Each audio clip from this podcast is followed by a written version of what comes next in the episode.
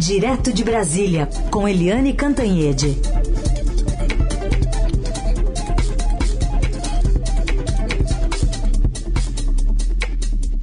Oi, Eliane, bom dia. Bom dia, Raíssa, Carolina, ouvintes. Bom dia, Eliane. Bom, essas vésperas das eleições aqui brasileiras, a gente viu o Senado dos Estados Unidos aprovando por unanimidade uma resolução que defende a condução do pleito no país de maneira livre, justa, crível, transparente e pacífica. Dentre os pontos chancelados, o Congresso reforçou a importância de os Estados Unidos reconhecerem imediatamente o resultado das urnas, documento que expressa uma recomendação à Casa Branca e é mais um movimento no sentido de alertar quanto a possíveis riscos à democracia no Brasil. E aí, a gente vê aqui no Brasil o TSE reagindo duramente a esse texto, sem assinatura divulgado ontem pelo PL, apontando supostas falhas e irregularidades nas urnas eletrônicas. Aí de Brasília, como é que está esse movimento, né? De que, ah, não sei de onde surgiu, sem assinatura, quem quem está disseminando essas alegações, de novo, sem provas? É, Carolina, primeira coisa muito importante para dizer é que o mundo está de olho nas eleições do Brasil. Poucas vezes eu vi tanto interesse nos Estados Unidos, na Europa, na América Latina, até um pouco na uhum. África, em relação às eleições no Brasil. Né? Por quê? Porque criou-se a expectativa de que possa haver ameaças à democracia brasileira, ao resultado das eleições, às urnas eletrônicas, enfim, tudo isso causado pelo presidente Jair Bolsonaro. Então, a gente já viu a, autoridades americanas elogiando o sistema a, de urna eletrônica no Brasil e dizendo ao mundo que o sistema eleitoral brasileiro é um modelo um modelo mundial. Então, a gente viu também movimentos daqui para fora, como por exemplo a Comissão Arnes, que foi ao Vaticano entregar um documento ao Papa Francisco pedindo um olhar cuidadoso, atencioso às eleições no Brasil. Então a gente chega na reta final é, com essa tensão, o que, que pode acontecer e o não acontecer. Esse clima piorou depois que o presidente Jair Bolsonaro é, em Londres, onde ele, onde ele foi teoricamente para o velório da Rainha Elizabeth, mas que usou aquilo tudo para fazer comícios, né, para, enfim, passar vexame, né? E naquele momento, naquela viagem, o presidente Bolsonaro disse aos apoiadores dele que ele iria ganhar no primeiro turno com 60% de votos e se não ganhasse é porque algo estava errado no TSE. Ou seja, ele preparou um terreno para o quê? Preparou o terreno para o quê? Ficou essa dúvida no ar. E aí ontem o partido dele, o PL, divulgou num papel timbrado, mas sem assinatura, um sumário, uma, um resumo de um longo documento é, desqualificando e criando várias é, críticas ao sistema eleitoral e às urnas eletrônicas. Em resumo, né, esse sumário que tem, na verdade, 130 páginas, de um, de um parecer que tem 130 páginas e foi protocolado no TSE no dia 19 de setembro, esse sumário diz o seguinte, é, que há uma concentração em forças técnicas do TSE, que essas forças técnicas podem fazer qualquer coisa com as urnas, o que é absolutamente mentira, porque a totalização uh, dos votos não passa pela mão humana, ela é toda computadorizada. Né? Vem o resultado das sessões ele eleitorais e são totalizados nessa sala que ontem foi visitada, inclusive pelo presidente do PL, Valdemar Costa Neto, né? E ali, né? Ele próprio disse, é, a sala não é escura, né? Porque realmente a sala nem é secreta, nem é escura, ao contrário do que dizia Jair Bolsonaro. A segunda crítica do documento do PL é de que os é, fornecedores terceirizados ficam com segredos, com controles e não tem nenhum tipo de monitoramento, de, enfim, de, de controle. Eles têm controle sobre o sistema e ninguém tem controle sobre eles. E o terceiro, uh, terceiro ponto ali, mais importante desse sumário do PL, é que é, existe uma gestão de urnas precária. É curioso porque o Valdemar Costa Neto, além de ir ao TSE e atestar que a, a sala não é escura e secreta, ele não assinou o documento. O docu documento é apócrifo. Bem, o TSE, presidido pelo ministro Alexandre de Moraes, fez uma, uma reagiu com muita firmeza, contundência, a, é, falando que o que estavam ali, as alegações, eram falsas, mentirosas, sem nenhum amparo na realidade.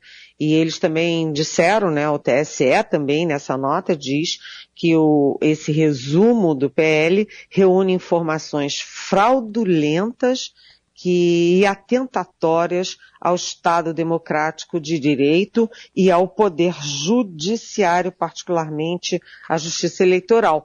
E não apenas reagiu com palavras com essa nota, mas o Alexandre de Moraes tomou providências. Enviou o documento imediatamente para o inquérito das fake news no Supremo Tribunal Federal, né, e pediu à Corregedoria Eleitoral para é, fazer, né, abrir um procedimento administrativo sobre a responsabilidade do PL e dos seus dirigentes. E pediu também é, para o Supremo a responsabilização criminal dos autores e idealizadores do documento. Ou seja, uma, sabe, um sacolejo, uma espuma ruim exatamente a quatro dias da eleição e para criar tumulto, para criar confusão, dúvidas às vésperas da eleição. Ninguém entendeu por que fazer isso, qual é a intenção, o objetivo por trás disso, gente. Então, até sobre isso ainda, Eliane, o, um, algo que precisa ser apurado né, é se houve dinheiro público nessa história toda, porque partidos são financiados com dinheiro público dos fundos eleitoral e partidário e teve a contratação do Instituto Voto Legal pelo PL para auditar a eleição. Exatamente. E aí a gente vai lá atrás e lembra que o Jair Bolsonaro anunciou em público que ia exigir do PL uma auditoria paralela e o PL demorou, quebrando a cabeça como é que ia resolver isso, e contratou essa consultoria. Mas, aparentemente, a consultoria foi para agradar o Bolsonaro, porque o PL, via seu presidente, é, tá tirando o corpo fora. A gente segue o papo com Eliane Cantanhede, direto de Brasília, nesse espaço que, como você sabe, fica disponível já já em podcast para você ouvir nas plataformas digitais. E também por lá você pode usar a hashtag Pergunte para Eliane para enviar aqui a sua dúvida à nossa colunista de todos os dias. Eliane, hoje a, o Estadão traz duas reportagens mostrando um pouco do perfil que deve se eleger né, a partir de domingo. Então, por exemplo, pensando em PT e PL é, com bancadas robustas, né, a Câmara que deverá seguir na linha liberal e, ao mesmo tempo, uh, policiais militares sendo impulsionados, né, tendo suas candidaturas, candidaturas de servidores, com muito mais representação nessas eleições. E aí, uma dúvida aqui do Maurício Mendonça fala justamente sobre essa composição e um protagonismo do Centrão. Ele pergunta: sei que vocês detestam fofoca, mas queria saber aí de Brasília. Só eu que detesto, vocês duas. É, se é verdade que quando uma eleição vai para o segundo turno, o Centrão vai lá na porta do candidato e começa a negociar. É verdade que o preço político aumenta também no segundo turno? Oi, bom dia, bem-vindo. Uh, na verdade, o presidente Jair Bolsonaro, ele, em 2018, ele já trouxe para o Congresso Nacional uma bancada muito diferente. E a gente fala assim, ah, renovação. Nem sempre o que é novidade é melhor. Né? Nem sempre o que muda, muda para melhor. E a bancada do PSL trouxe figuras é, muito controvertidas para o Congresso Nacional e eu sempre cito uma em particular que é o Daniel Silveira, que é conhecido como miliciano no Rio de Janeiro, né, que nunca teve nada a ver com política, com universidade, com cultura, é, com educação, com saúde, com nenhuma das prioridades brasileiras e chegou ao Congresso bombado, fortão, e atacando e ameaçando o Supremo Tribunal Federal.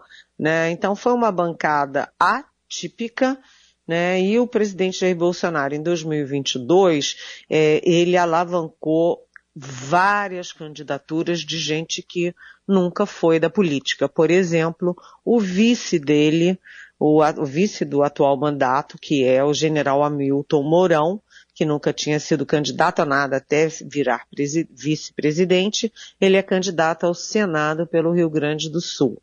Né? Você tem também os ex-ministros uh, do Bolsonaro, como a Damares Alves, que é candidata em Brasília, como Ricardo Salles, candidato em São Paulo, como Abraham Weintraub, que foi o pior ministro da educação de toda a história, é, em, numa avaliação geral, e que é candidato em São Paulo também, ele que rompeu com o bolsonarismo. Então o Bolsonaro está tentando fazer bancada de extrema direita, bancada bolsonarista. E já do outro lado, o Lula tem um problema ao contrário, é que o Lula, ele não tem renovação.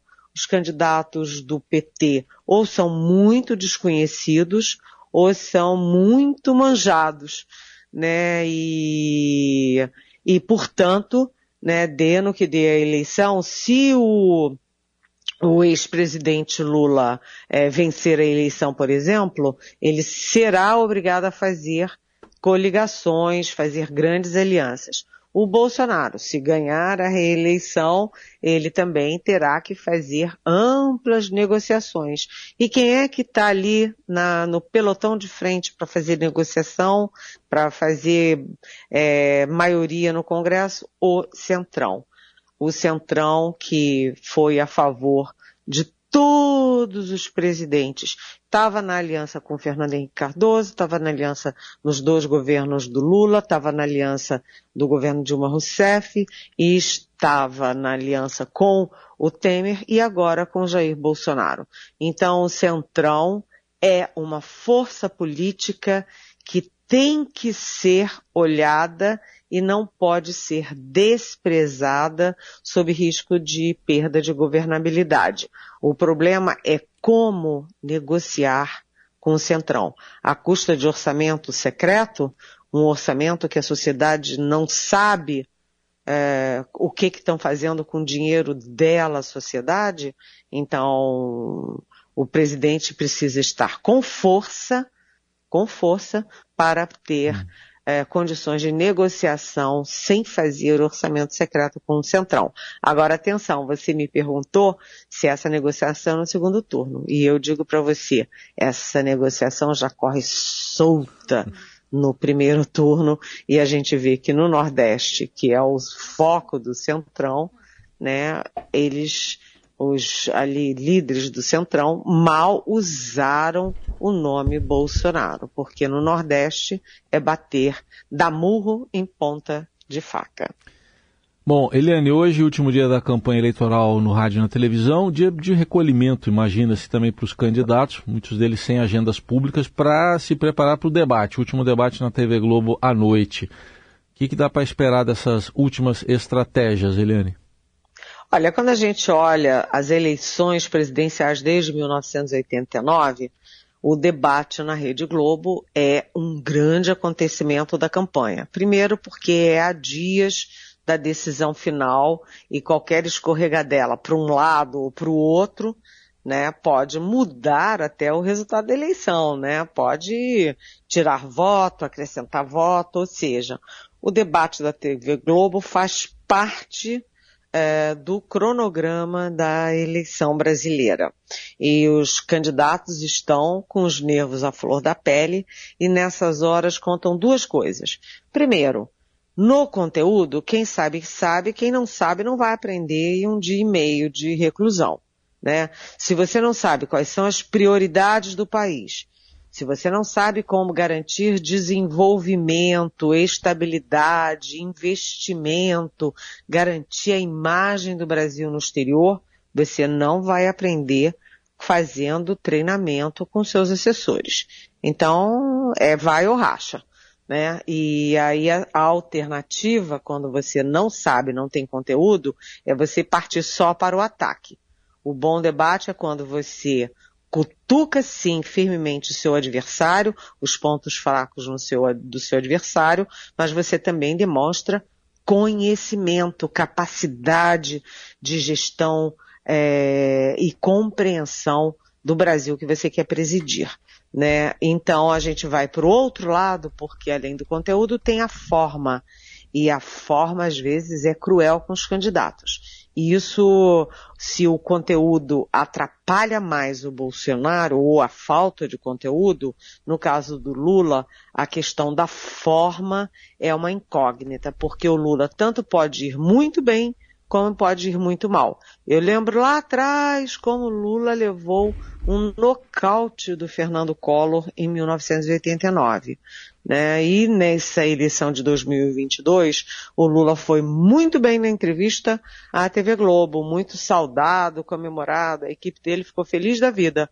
Mas nos debates, no, no debate, né, porque no nosso ele não apareceu, mas no debate, o Lula deixou muito a desejar. Por quê?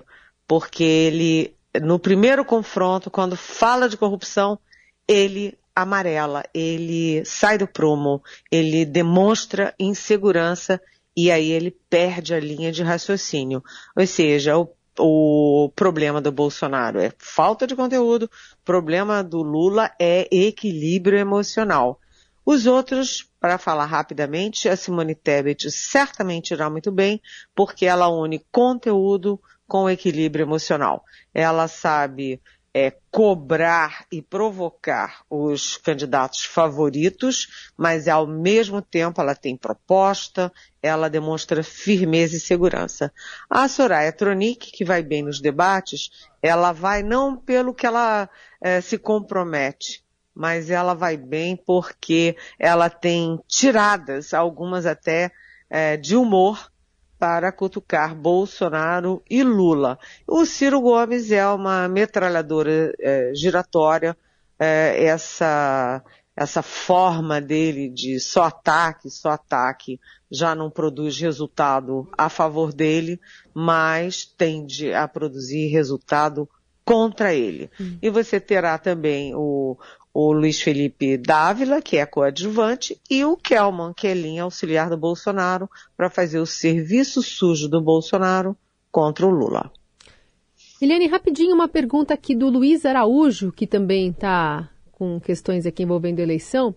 Ele pergunta: caso o Bolsonaro perca a eleição, pode ser processado e perder seus direitos eleitorais ou políticos? Isso está no cálculo do novo truco ao TSE? Olá, é, bom dia, bem-vindo. Essa é uma pergunta que o Bolsonaro e a família dele se fazem o tempo inteiro. Eu, sinceramente, nunca senti em Brasília, conversando no Supremo, conversando é, no mundo político, eu nunca senti essa disposição de botar o Bolsonaro na cadeia.